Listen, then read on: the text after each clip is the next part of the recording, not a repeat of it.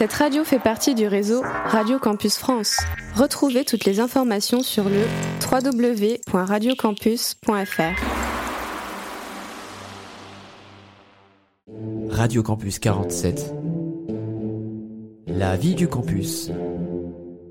Toutes les infos, les actus et les bons moves de la vie étudiante.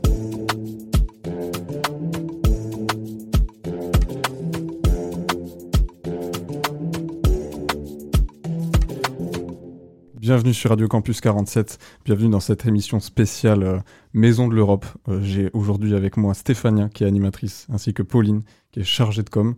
Euh, déjà comment ça va? Ça va très bien. Super, et toi? Ça va super, merci. aujourd'hui émission vraiment un peu spéciale, on va parler d'un dispositif en particulier, il s'agit d'Erasmus.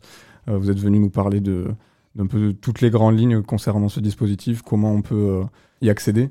Euh, toi, Pauline, je crois que tu as pu euh, en bénéficier en plus. Tout à fait. Donc tu parleras aussi de ton expérience là-dessus. Mais avant de commencer, on peut peut-être commencer par euh, présenter ce qu'est la Maison de l'Europe. Stéphanie, est-ce que tu peux nous définir ce qu'est cette association Oui, donc la Maison de l'Europe est une association euh, de Lot-et-Garonne, donc Maison de l'Europe de Lot-et-Garonne, euh, qui a pour ambition de sensibiliser à la citoyenneté européenne dans le Lot-et-Garonne. Mais vu qu'on est ainsi labellisé Europe Direct euh, par les institutions européennes, on est un centre d'information, sensibilisation, orientation à l'Union européenne. On travaille également jusqu'au sud de la Dordogne, le Est des Landes, avec plusieurs initiatives. Euh, donc, euh, on, organise des événements culturels autour euh, de l'Union européenne. On intervient dans les établissements scolaires ou dans des groupes de jeunes constitués pour parler et sensibiliser à la participation démocratique, aux, droits fondamentaux, aux droits des citoyens au sens large. On fait de l'information, on est un centre de documentation euh, sur euh, l'Union européenne.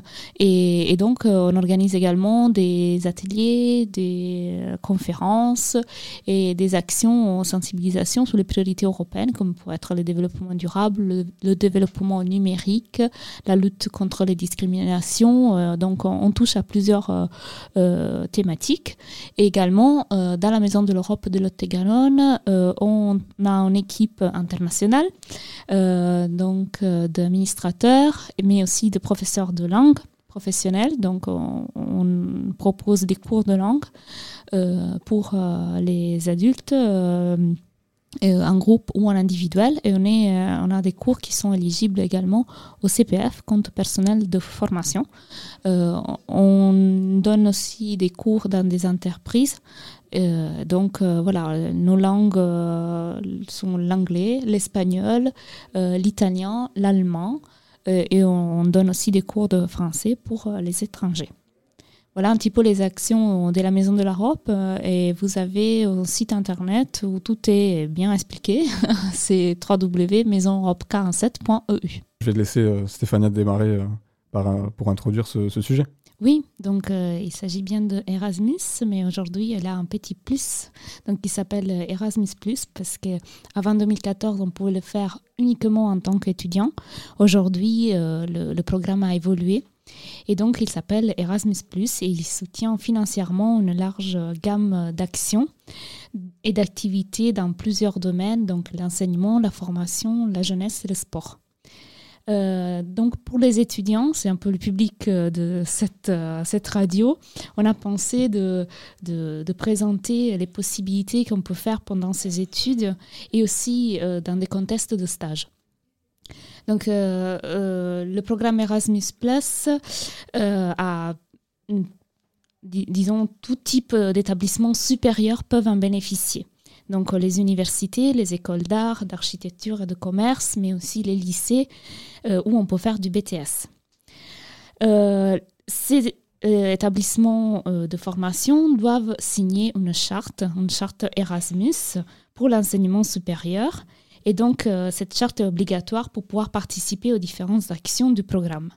Donc, quand on va s'inscrire à l'université pour un BTS et on a déjà en tête de vouloir partir faire une expérience, une expérience à l'étranger pendant ses études, il faut d'abord se renseigner si euh, l'établissement de formation a signé cette charte. Hmm. Et ensuite se renseigner un peu sur les possibilités, les pays qui sont partenaires, puisque le programme Erasmus Plus permet euh, donc aux établissements de formation d'avoir des partenaires à l'étranger. Donc, ces partenaires qui travaillent avec l'établissement et donc voir un petit peu si les établissements étrangers nous intéressent. Donc euh, voilà, euh, une chose à mettre tout de suite au clair, c'est qu'il euh, y a bien entendu un site internet où on peut se renseigner sur Erasmus et tout, mais on ne peut pas, en tant que jeune, porter la candidature directement. Individuellement, quoi. Voilà, individuellement. Il faut s'adresser toujours à un référent de l'établissement d'enseignement où on est inscrit, qui est un référent de mobilité, un référent à l'international, et donc voir quelles sont les possibilités et quelles sont les modalités pour s'inscrire. Euh, donc après, Pauline expliquera un petit peu ce qu'elle a fait, elle, directement dans son établissement d'enseignement. Et, donc, qu'est-ce qu'on peut faire avec Erasmus? En fait, plein de choses. On peut faire, des périodes d'études, des périodes de stage, mais aussi des mobilités combinées. Euh, possibilité donc d'inclure une période de stage à la mobilité d'études. Et aussi, euh, depuis peu de temps, on peut faire des mobilités hybrides, comme par exemple en combinant une mobilité physique, mais aussi une, mobilité en ligne, donc des activités virtuelles. Hum, on ne peut pas faire que de des activités virtuelles, on peut combiner les deux, mais il y a la partie mobilité physique là-bas euh, qui est obligatoire, bien mmh. entendu. Euh, donc, qui peut partir? Ben, Tout le monde. Euh, depuis peu de temps aussi, on peut faire des stages dès la première année. Ça dépend de l'établissement scolaire, des partenaires qu'il a, s'il y a cette possibilité. Et euh, donc, comme je disais, il faut déposer sa candidature, candidature pardon, euh, auprès du service des relations internationales de l'établissement euh, et auprès du référent de l'action européenne internationale. Donc, il, a, il s'appelle ERAEI. Donc, si vous trouvez ça sur le site d'information de votre établissement supérieur, ça veut dire que vous pouvez partir éventuellement. Et euh, donc, il indique toutes les démarches à suivre et on peut faire des mobilités de durée entre 2 et 12 mois. Ok. Oui. 12 mois maximum par cycle d'études. C'est-à-dire que si j'ai fait les cycles d'études, pendant, par exemple au lycée, j'ai déjà fait euh, euh, un mois à l'étranger ou une semaine à l'étranger. Après, quand je passe au cycle d'études supérieures suivant, hmm. je peux recommencer et faire encore 12 mois maximum. C'est renouvelable, oui. Oui, voilà mais on ne peut pas faire plus de 12 mois dans le même cycle d'études. D'accord. Voilà. Euh, donc, une fois qu'on a vu qu'est-ce qu'on veut faire, si un stage euh, ou un apprentissage ou des, euh, des études, il y a un financement aussi, bien entendu. Le, bénéficiaire voilà, bénéficie des facilités pour partir et il y a un financement qui est forfaitaire selon les pays où on va. Donc il y a trois niveaux de pays selon le coût de la vie locale. Donc on donne une bourse qui est plus ou moins importante. Euh, donc par exemple, pays comme Danemark, Finlande, Irlande, je ne fais pas toute la liste, on est entre 348 et 674 euros par mois. Euh, et par exemple, les pays comme Allemagne, Autriche, euh, Belgique, Espagne, France, Grèce, Italie, je ne cite pas tout le monde, et c'est entre 292 et 606 euros. Et pays comme Bulgarie, Croatie, Estonie, Hongrie, Lettonie, Lituanie, etc., on a l'autre forfait entre 225 et 550 euros.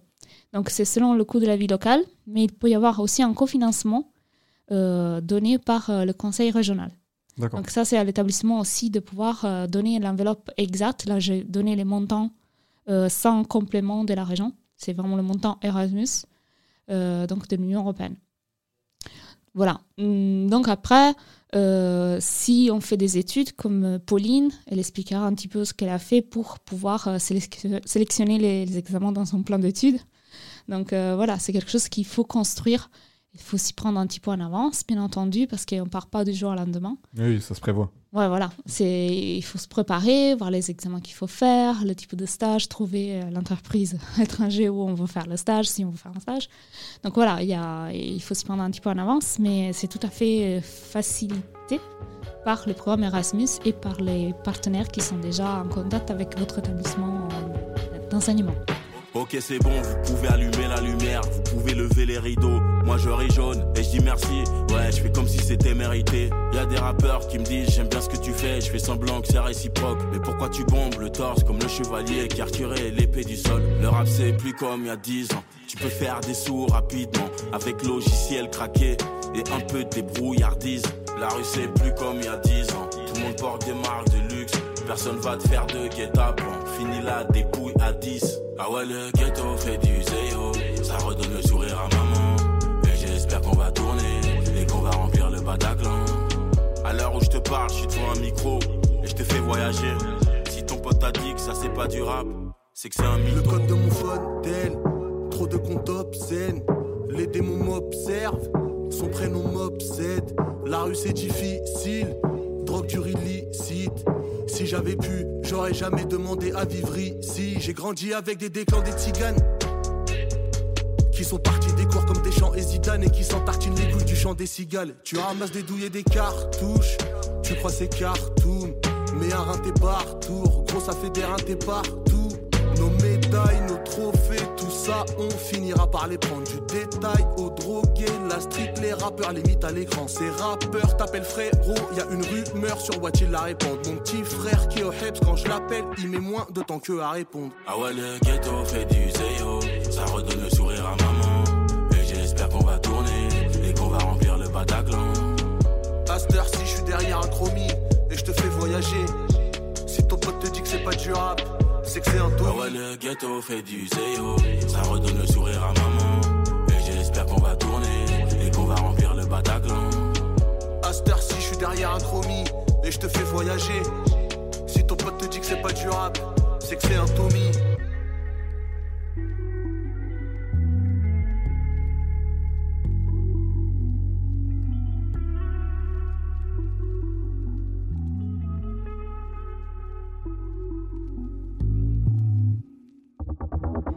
RC47. Et du coup, euh, je passe la parole à Pauline qui va un peu nous parler de son expérience euh, Oui, vis-à-vis de- d'Erasmus, du coup. Exactement. Donc, euh, du coup, moi, je vais vous raconter un petit peu voilà, comment s'est passée mon expérience euh, Erasmus. Donc, euh, déjà, en fait, je suis partie euh, dans le cadre de ma licence 3 LEA, donc langue étrangère appliquée euh, anglais et espagnol, j'avais choisi moi. Et donc, pour valider en fait ma troisième année de, de licence, je devais réaliser soit un semestre d'échange à l'étranger, soit un stage à l'étranger. Donc moi, perso, j'ai choisi euh, l'option semestre d'échange à l'étranger euh, dans une université, puisque ben, ça m'intéressait un peu de voir comment ça se passait euh, les études à l'étranger, s'ils étaient un peu organisés comme nous. Enfin voilà, ça, ça me disait bien. Donc je voulais vous rappeler quelque chose juste avant de poursuivre sur mon expérience personnelle, c'est que vraiment on peut faire Erasmus vraiment peu importe le type d'études qu'on fait. Euh, c'est pas réservé qu'aux études de langue, puisque c'est vrai que c'est souvent un a priori qu'on a. Moi, quand je suis partie, il y a beaucoup de jeunes que j'ai rencontrés qui m'ont dit euh, Ah, mais je pensais pas euh, qu'on pouvait faire ça quand euh, on étudie, par exemple, je sais pas, le commerce ou peu importe. Voilà, c'est vraiment en fonction, comme vous l'a expliqué Stéphania, si votre établissement propose de partir avec le programme Erasmus, eh ben, c'est que c'est faisable en fait. C'est pas réservé uniquement aux études de langue. Voilà déjà pour ça. Euh, du coup, euh, je vais vous expliquer peut-être tout d'abord comment euh, j'ai préparé ma mobilité. Donc du coup, comme je vous le disais, je suis partie en L3, donc j'ai préparé cette mobilité en L2. Euh, donc il y a, il y a pas mal d'étapes de, de préparation avant. C'est pour ça que quand on part six mois à l'étranger, on s'y prend, on s'y prend à l'avance. Donc tout d'abord, bien sûr, il y a le choix de la destination. Euh, ça dépend en fait des partenariats de, euh, votre université ou de votre, de votre établissement dans lequel vous étudiez.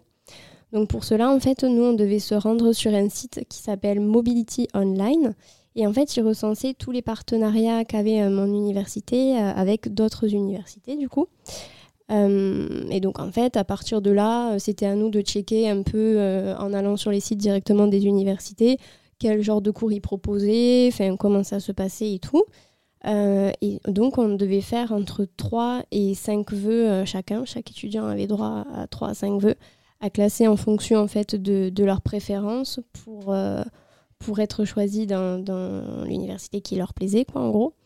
Et donc pour ça, on devait rédiger du coup une petite lettre de motivation en expliquant pourquoi on souhaitait rejoindre telle ou telle université. Voilà, donc moi j'avais fait, j'avais choisi l'université de Séville, l'université de Barcelone et en premier choix du coup j'avais mis euh, l'université de Las Palmas aux îles Canaries.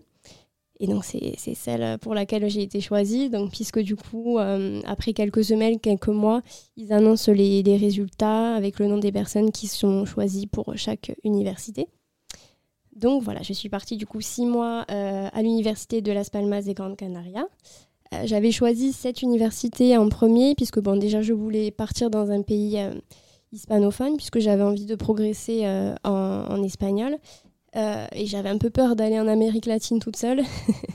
et j'avais déjà visité pas mal de, villes en Espagne, donc je me suis dit, mais pourquoi pas les îles Canaries? Je l'ai vu sur, euh, sur le site là, de, de, Mobility Online dont je vous ai parlé, et je me suis dit, bah, franchement, ça, ça a l'air super sympa, je, je, vais tenter. Et donc voilà, j'avais été prise, donc j'étais, j'étais contente. Donc voilà, cette première étape déjà de choix de la destination, lettre de motivation, etc. envoyée pour, euh, pour pouvoir être sélectionné dans l'université de notre choix. Euh, ensuite, une fois du coup que c'est fait, il y a du coup l'inscription bien sûr dans cette université d'accueil. Ça se traduit par beaucoup de paperasse à remplir en fait. Et il y a également aussi beaucoup de documents à faire par rapport à la bourse Erasmus dont Stéphania vous a parlé juste avant. Euh, du coup, moi, l'Espagne, c'était donc euh, ben, l'échelon 2 là, de la bourse. Donc, j'avais environ 350 euros par mois. Et en fait, cette bourse, elle vous est donnée. Donc, vous touchez tout d'abord, une fois que vous êtes arrivé sur place, 80%. Et ensuite, vous avez euh, les 20% restants qui vous sont donnés à votre retour. voilà. Et pour les étudiants boursiers, il y, a une, bourse supplémentaire qu'ils qui peuvent avoir, ainsi que, la bourse peut-être de, de, la région en fonction de, de là où vous êtes. Donc voilà, on avait également un document qui s'appelle le Learning Agreement. C'est euh, un contrat de mobilité en fait qui reprend un peu euh, tous les cours que vous devez choisir, euh, auxquels vous choisissez de participer une fois sur place.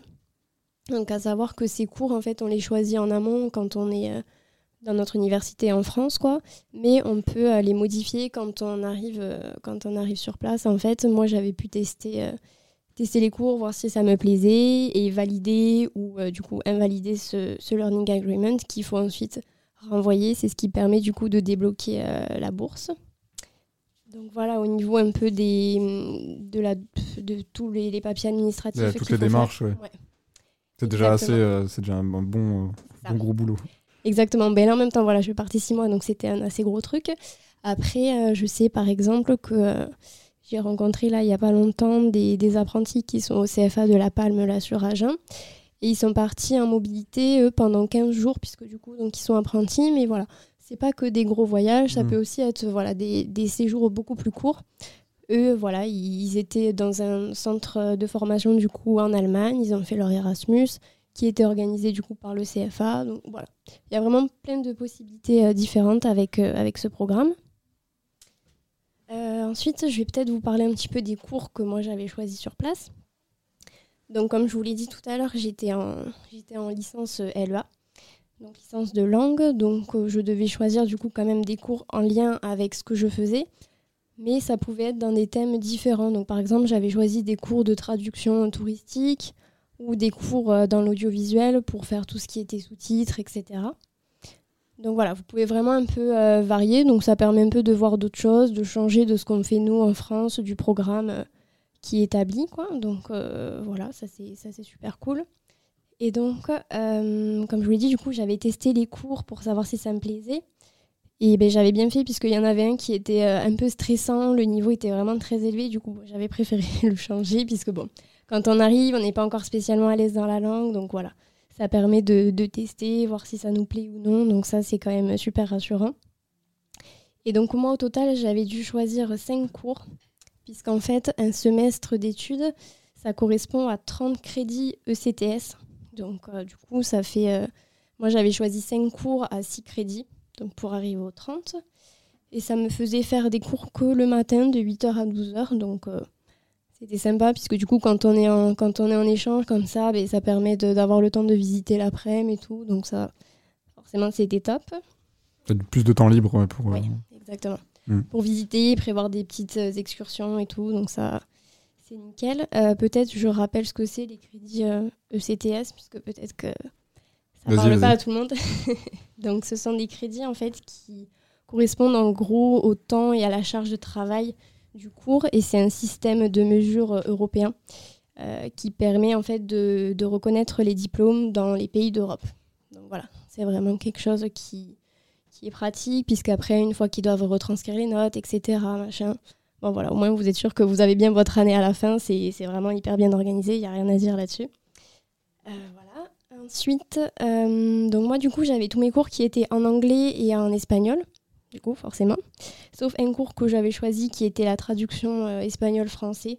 Donc du coup c'était cool puisque j'étais en cours avec des Espagnols qui eux apprenaient le français, donc on pouvait échanger et tout, c'était Ouais, ça devait être assez marrant à vivre. Oui, c'est ça, exactement. On voit comment ils traduisaient les mots et tout. Bon, C'était rigolo, quoi. J'avais du coup un cours de traduction audiovisuelle, comme je vous ai dit. Donc ça, voilà, traduire euh, des vidéos, des films, euh, des pubs et tout, mettre les petits sous-titres en dessous. Ça, voilà, j'avais jamais vu en France et c'était sympa à voir. Cours de traduction touristique, économie, bon, voilà, un peu plus classique, quoi. Voilà, après, ce que je voulais vous dire aussi, qui, euh, qui est intéressant à savoir, c'est que de manière générale, euh, les profs, la relation élève-prof est super différente là-bas par rapport à la France. Puisqu'en Espagne, ils sont vachement plus ouverts, beaucoup plus sympathiques, agréables, on va dire. Euh, ils nous demandaient toujours euh, voilà, si ça allait, si on avait trouvé un logement, si on, était, si on manquait de rien. Ils étaient hyper conciliants. Ils nous demandaient si on avait besoin d'avoir les, les cours format, enfin, qu'ils pouvaient nous envoyer directement par mail et tout. Donc bon, c'est toujours sympa quand on arrive de savoir que bon, ils sont pas là pour nous casser et tout. Vraiment, non, ils sont là pour nous aider et tout. Donc, euh, et puis, ils s'intéressent vraiment à vous, quoi. C'est ça, exactement. Il y a vraiment un échange qui se crée et tout. Donc, euh, ça, c'est vraiment top. Et pareil, au niveau de, de l'entraide entre élèves, ça m'a pas mal marqué là-bas, puisque ben, eux, en fait, ils prenaient les notes, euh, enfin, les, les, cours, hein, ils les prenaient sur un Google Docs que toute la classe avait, en fait. Et donc tout le monde avait le cours, quoi. donc euh, peu importe si on était là ou pas. Alors que bon, ben, en France, nous c'était un peu compliqué. Si on n'était pas là pendant les cours magistraux, personne voulait trop refiler le cours et tout. Enfin, c'était pas du tout le même esprit, on va dire. Eux, ils étaient vraiment plus dans, dans le partage et tout. Ça les dérangeait pas, même voilà, si on avait des questions et tout. Ils étaient toujours là, euh, ouverts et tout. Donc ça, c'était top. Euh, après, euh, qu'est-ce que je peux vous dire d'autre Au niveau aussi des préparatifs, il y a des petites choses euh, qui sont importantes à faire, on va dire. Euh, notamment la, carte européenne d'assurance maladie qu'il faut demander où vous avez un problème sur place. c'est gratuit, vous la demandez sur le site Amélie. Voilà, moi j'avais prévenu aussi ma banque que je partais puisque j'avais pas envie d'arriver et qu'ils me disent ah, vous avez bloqué votre carte parce que vous êtes en Espagne et vous êtes censé être ici en France. Donc voilà, je m'étais renseignée aussi sur le forfait téléphonique, combien de gigas internet j'allais avoir, tout ça. Donc voilà, des petites choses à, prévoir aussi avant, avant de, partir euh, mobilité. Euh, autrement, on a aussi un petit test de niveau à faire sur la plateforme qui s'appelle OLS, donc Online Linguistic Support. Euh, en fait, il faut faire un test de niveau. C'est pas du tout pour juger votre niveau en anglais ou en espagnol ou quoi. C'est vraiment pour euh, le programme Erasmus qui puisse voir un peu votre marge de progression entre le moment où vous allez partir et après vous avez du coup un autre test à faire à votre retour. C'est pour, euh, pour leurs statistiques en fait, qui puissent savoir voilà, si vraiment c'est efficace. Euh, voilà. Et sur cette plateforme, vous avez aussi des cours qui sont disponibles gratuitement, que vous pouvez, que vous pouvez lire et tout. Donc, pratique aussi, on va dire. autrement, euh, ah oui, si. Voilà, donc il est important du coup. Donc euh, je vous ai dit quand j'ai choisi mes cours, j'avais le learning agreement à faire. Il faut le faire valider après quand vous arrivez sur place à l'université pour débloquer du coup cette bourse Erasmus. Euh, quand on arrive aussi, il y a pas mal de choses qui sont organisées pour les étudiants internationaux. Il y avait notamment une conférence pour, pour nous présenter un peu toute l'équipe pédagogique, le directeur, tout le monde. Euh, les associations locales étudiantes, euh, voilà. Donc ça, ça permet un peu d'être mis dans le bain, d'avoir plus d'infos, donc euh, c'est cool aussi. Il nous avait aussi dit qu'on pouvait faire une carte de résident, puisque du coup on était là plus de trois mois, et donc on avait droit à la carte qui s'appelle NIE, donc c'est le numéro d'identification étranger. Et avec ça, on avait des réductions sur les transports pour se balader un peu dans toute l'île, descendre dans le sud de l'île, donc c'était cool. On avait aussi des réductions pour aller sur les autres îles de l'archipel, avec des billets d'avion genre à 7 euros, des trucs comme ça. Donc euh, c'était cool voilà, qu'ils nous préviennent un peu de tout ça. Autrement, je vais vous parler un petit peu de, de la phase de logement, comment j'ai fait pour me débrouiller, trouver quelque chose et tout. Donc les, étudiants à Las Palmas, souvent, sont soit en colocation, soit dans les résidences universitaires. Puisque du coup, l'université a plusieurs campus avec plusieurs résidences. Bon, par contre, c'est un peu cher, donc du coup, on était nombreux à plutôt partir en colocation, on va dire. donc, euh, pour trouver une colocation, vous avez un site qui s'appelle Idealista. C'est un peu l'équivalent euh, de Le Bon Coin, en fait, si on veut, mais en Espagne, quoi. Et autrement, on nous avait conseillé de nous mettre sur les groupes Facebook et WhatsApp des étudiants étrangers à Las Palmas, puisque du coup, euh, souvent, ceux qui étaient là au premier semestre refilaient le contact de, de leur proprio et tout, donc ça pouvait être aussi euh, pas mal pratique, on va dire. Euh, voilà, après le bouche à oreille, ça, ça, fonctionne, ça fonctionne bien aussi. Mm. C'est un peu ce qui s'est passé sur moi, puisque bah, du coup, j'ai, j'ai rencontré à un moment bah, le propriétaire de l'appartement qu'au, final j'ai loué, enfin une des chambres que j'ai louées. En fait, voilà, il avait une colocation qui était déjà en place, où il y avait deux Espagnols. Et du coup, moi, j'y suis allée. Une autre étudiante française m'a rejoint aussi après là-bas. Donc c'était nickel, on était tous les quatre, donc ça permet d'avoir un, loyer qui est quand même beaucoup plus intéressant que, que les résidences universitaires. Donc voilà, eux, ils étudiaient, par exemple, il y en avait un qui faisait des études de droit et un qui étudiait tout ce qui était par rapport à l'océan, vu qu'on était euh, sur un archipel, donc voilà. Après, au niveau de, de la vie quotidienne sur place, il y avait plein, plein d'activités à faire, surtout via euh, l'association étudiante. Ils proposaient des pool parties, boat parties, euh, journée surf, tout ce que vous voulez, des trucs qui, quand on arrive, on est un peu ouf, quoi. Donc voilà, des prix hyper attractifs pour, euh, pour les étudiants étrangers. Puis ça permet de rencontrer du monde, de créer du lien, donc euh, c'est toujours une bonne chose. Et puis ben, forcément, sur cette île, ben, il y avait plein de trucs à voir entre la montagne, la mer, les beaux paysages un peu paradisiaques et tout. Euh, c'était vraiment le top. J'avais des amis euh, qui, eux, étaient partis dans d'autres endroits en Espagne qui me disaient Mais tu t'ennuies pas sur une île et tout? Euh, Non, pas du tout. Il y a plein de trucs à faire en fait. avant de faire tout le tour de l'île, franchement, au bout de six mois, non, ça va. On, a, on, a, toujours des petites activités, des trucs à faire. Et je vais vous parler aussi peut-être d'un truc qui, qui est là-bas, qui était assez exceptionnel aussi c'est le carnaval. Pas du tout comme en France en fait. Eux, ça dure un mois. Et c'est une des plus anciennes fêtes aux Canaries qui est célébrée par tout le monde, que ce soit les habitants, les locaux, les visiteurs, les étudiants. Et c'est tous les soirs, c'est des défilés dans les rues, tout le monde est déguisé, mais vraiment tout le monde participe en fait. Quand je raconte comme ça, les gens sont là, ouais, ok, ça n'a pas l'air fou. Mais en fait, si, il y a vraiment des soirées tous les soirs, enfin bref. Des, élections de reines du carnaval, des groupes de danse qui s'affrontent, des défilés de chars et tout voilà, vraiment hyper sympa. Et donc forcément, quand après on doit rentrer en France, le retour est un peu difficile. Puisque du coup, il faut dire au revoir un peu à tout le monde. On a ce qu'on appelle un peu le blues de retour en France, post-Erasmus, euh, un peu nostalgique et tout, comme on dit. Mais après, forcément, au niveau du retour sur expérience, ben, c'est vraiment très intéressant puisque ben, on découvre une nouvelle culture. C'est une expérience enrichissante, intense, on gagne beaucoup en autonomie. Et forcément, c'est aussi un super atout pour, euh, pour euh, une future carrière professionnelle et toujours quelque chose qui a valorisé sur, euh, sur son CV. Donc voilà un petit peu pour mon expérience Erasmus. très intéressant. En tout cas, on, on sent bien que tu en ressors assez grandi. Oui, c'est ça, tout à fait. C'était une belle expérience pour toi. Je, oui, c'est vraiment quelque chose que je conseille si on a la possibilité de le faire. Il n'y a pas à hésiter, franchement, non, c'est top. C'était quand que tu l'as fait? C'était en début 2019 que je l'ai fait. D'accord. Ouais. Ça, ça, commence à faire un, un petit peu déjà, mais... Ouais, ouais. Après, du coup, j'ai fait un master et j'avais la possibilité de partir à nouveau, puisque comme Stéphania vous a expliqué, euh, ça se fait par cycle, donc je pouvais tout à fait repartir. Bon, là, j'avais choisi de faire un stage, mais c'est possible de repartir après. Ok, ok. Et euh, je me posais la question comme ça, euh, je ne sais pas si vous êtes en capacité d'y répondre, mais est-ce qu'il il existe ce type de dispositif pour partir ailleurs qu'en Europe?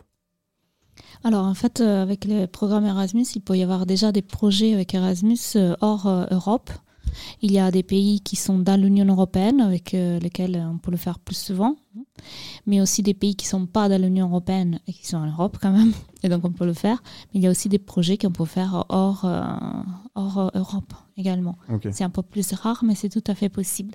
Parce qu'après, la bourse, voilà, ça reste la majorité du financement sur les pays de l'Union européenne, puisque c'est les pays de l'Union européenne qui contribuent ce budget européen, dans lequel il y a aussi le programme Erasmus. Donc c'est aussi logique que les bénéficiaires, après, sous les retombées économiques, financières et de, de l'éducation culturelle, ce soit quand même les pays européens qui sont la majorité euh, bénéficiaires du programme. Hmm, bien sûr. Puisqu'il ne faut pas oublier que le projet Erasmus, il y a plusieurs bénéficiaires. hein. Il y a les jeunes même, bien entendu, qu'on a entendu Pauline Oui. parler de ça, elle peut en parler pendant des heures. Euh, le- donc, euh, la génération bénéficiaire Erasmus est la première bénéficiaire, les structures donc, qui reçoivent le financement, et aussi euh, bah, les pays en général, l'intérêt général des pays, créer une génération capable de pouvoir bouger, un jour de pouvoir travailler dans plusieurs pays, et donc, euh, voilà, ne pas rester chez eux, voilà, chez soi, pardon. Donc, euh, pouvoir euh, bouger, avoir plus de possibilités euh, dans le monde de l'emploi un, un jour. Puisque, comme disait Pauline, après, à la fin de chaque, de chaque projet Erasmus, que ce soit Erasmus ou dans d'autres projets européens, vous, vous pouvez faire un bilan de compétences avec ce qu'on appelle le Youth Pass, où on fait vraiment le point de tout ce que vous avez appris, euh, les compétences euh, directes et indirectes euh, sur le projet. Hum, Et aussi, vous pouvez le valoriser sur votre CV européen qui s'appelle Europass, que tout le monde peut faire à partir de l'âge, je considérais, du collège. Chacun de nous peut faire son CV format français sur une page, voilà, où on se présente en quelques lignes, mais aussi les formats Europass européens, où on peut vraiment euh, euh, mettre l'accent euh, sur non seulement sur sa formation, mais aussi sur sa mobilité, sur son niveau de connaissances linguistiques et tout ce qu'on appelle les soft skills, les compétences douces, qui ne sont pas forcément liées à notre parcours euh, de formation, mais qui sont des compétences qu'on a acquis avec notre expérience. Mm. Voilà. Donc euh, voilà, non, euh, le projet Erasmus c'est bien plus large en fait Mm, que ouais. le cycle d'études, les examens qu'on va faire. Ça forme la personne, puisque après un jour, quand je reçois un jeune qui a fait une mobilité à l'étranger, que ce soit avec Erasmus ou pas, euh, moi, de l'autre côté employeur, je suis rassurée parce que devant moi, j'ai peut-être une personne qui sait s'adapter au changement. Changer de pays, c'est pas anodin. Il faut s'adapter, changer de langue. Donc, c'est quelqu'un qui relativise plus vite, peut-être, qui sait s'adapter.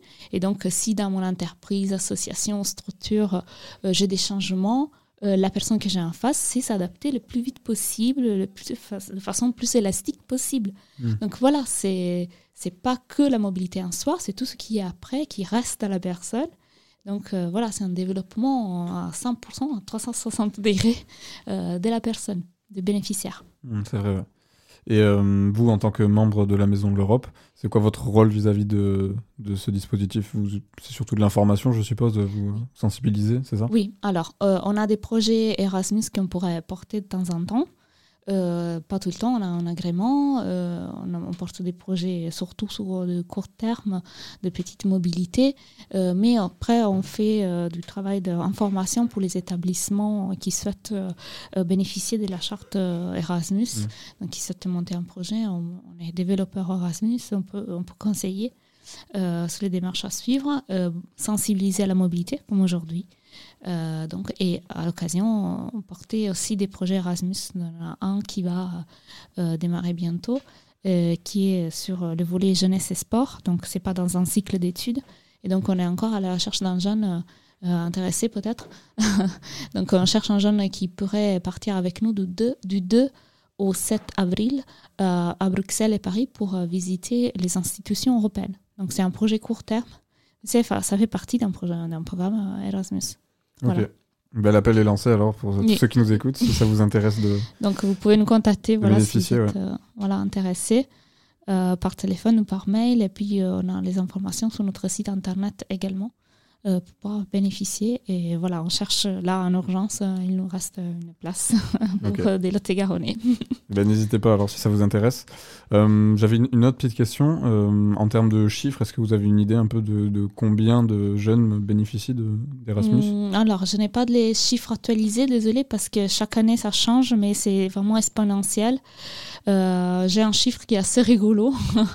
Il y a euh, quelques années, on a compté combien de bébés sont nés les relations issues des, des couples Erasmus. On est à un million de bébés Wow. de couples mixtes ou de personnes qui se sont connues même de la même nationalité, mais dans le cadre d'un projet Erasmus. D'accord. Voilà. Donc, euh, l'impact, on a- j'ai le chiffre en direct, l'impact en direct, disons.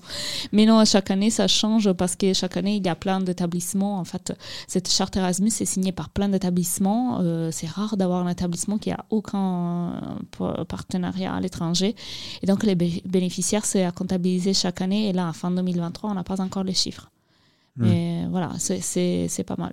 C'est quand même euh, exponentiel, comme tu disais, Oui. avec les années. Oui, même le budget, est, euh, je sais pas, comme, trois fois plus par rapport à 2020. La nouvelle programmation 2021-2027 est trois fois plus. Donc euh, voilà, il y a plus de financement. Il y a plus de structures qui déposent aussi. Donc euh, voilà, au bout d'un moment, il faut trouver un équilibre pour, Mm. pour pouvoir euh, faire bénéficier le, les plus possible des jeunes. C'est ça l'objectif. Euh, mais voilà, après, euh, ça dépend des dimensions de l'université, de la prise en charge des jeunes. voilà, mais c'est très rare d'avoir un établissement qui n'aille pas à la charte Erasmus aujourd'hui. Hmm. Mm. Ok. Ben, je pense qu'on a été assez complet sur, euh, sur le sujet, à moins que vous ayez euh, quelque chose à rajouter euh, en particulier. Juste euh, rebondir sur le fait, si vous avez la possibilité de partir, faites-le.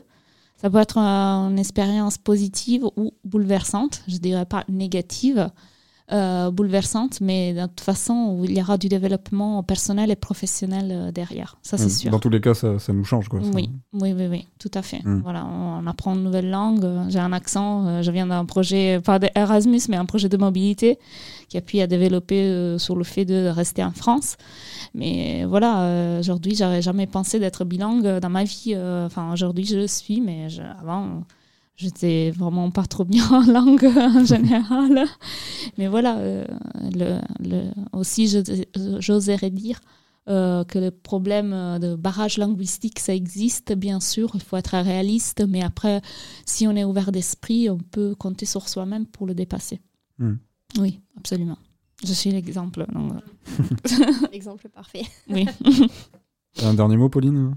Ben, non, écoute, moi j'étais ravie de, de vous présenter euh, mon expérience. Ça m'a fait plaisir. Ça me fait toujours plaisir d'en parler. Et voilà, surtout n'hésitez pas euh, à participer à notre, à notre prochain projet là, au, au mois d'avril, à venir avec nous visiter les institutions. Ça, ça peut être déjà une première expérience et peut-être vous, en- vous donner envie après de faire une, une mobilité un peu plus importante sur un peu Mm. plus de mois.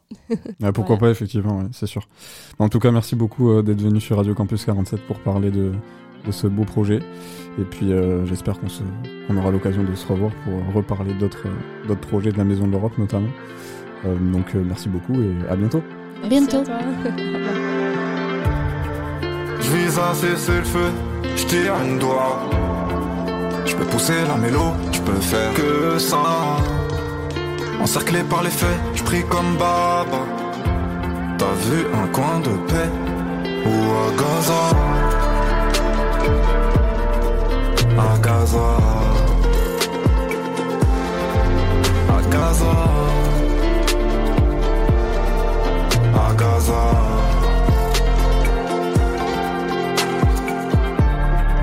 L'horizon est bleu, oui, je kiffe là.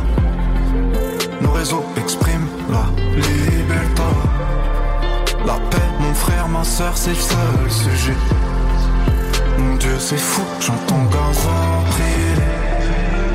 Ma face et malade sont égarés. Mon plus d'âme sentiments futurs cramés. Peut-être que la distance a aveuglé des cœurs. Pour tous ces morts, on devrait déposer quelques fleurs. À Gaza. À Gaza. À Gaza.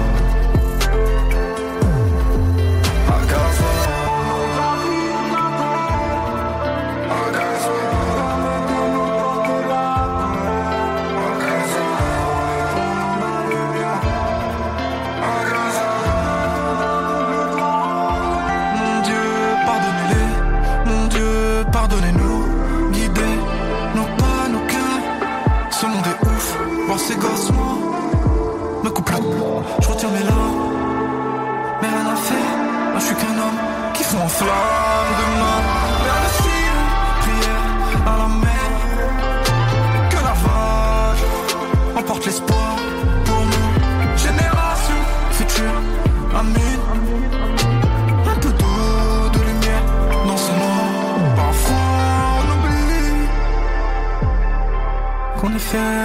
la même chair.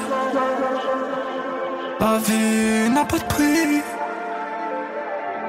mais la mort coûte cher.